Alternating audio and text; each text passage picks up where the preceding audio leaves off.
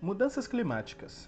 Falamos sobre esse problema quase todos os dias, na escola, em casa, na mídia, nas redes sociais. Não é mais uma crise do futuro. Sentimos as mudanças no clima agora, no presente. No período seco, vemos grandes queimadas com muito mais frequência e baixa nos níveis dos reservatórios e rios.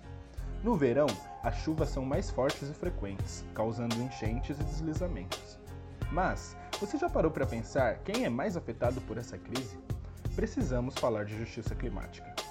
Eu sou o Joe Carvalho e toda quinta-feira neste podcast da Agência Jovem de Comunicação para a Academia Rádio Escola, nós falamos de um mundo de pessoas que transformam.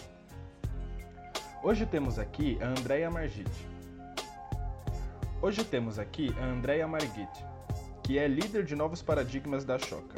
Você pode nos explicar Imagine se a sua casa fica num terreno estável, se tem acesso a várias fontes de água, se você tem recursos para pagar mais caro pela energia ou se abrigar em lugares seguros durante eventos extremos, então as mudanças climáticas podem não afetar tanto você e sua família. E quem não tem essas condições?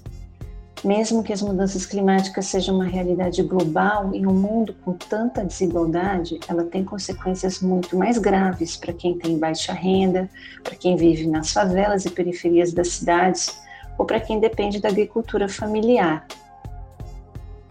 Para haver justiça climática, a adaptação de nossas cidades, dos sistemas alimentares, dos cuidados com a saúde tem que priorizar essas populações ao mesmo tempo, os maiores emissores de gases que aumentam a temperatura do planeta têm que acelerar o uso de fontes de energias limpas, praticar o consumo consciente, ou seja, rejeitando o que agride o ambiente e exigir modos de produção sustentáveis.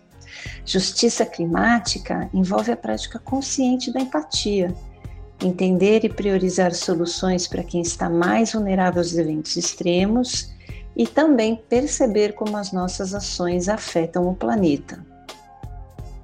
E qual será o significado de justiça climática para os jovens que estão nos escutando? Ah, isso nós também queremos saber, Joe. Tanto que começamos fazendo um estudo com jovens transformadores na Amazônia. Esse estudo será lançado na próxima semana no site da Ashoka.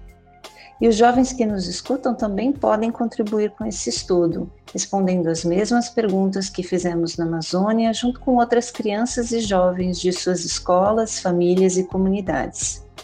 Valeu, Andréia! Você quer conhecer o resultado desse estudo sobre justiça climática e juventudes na Amazônia? Então fica ligado no site da Choca, com sh.org, a partir de 22 de agosto. A gente também tá lá no Instagram, em arroba Choca Brasil. E até a semana que vem.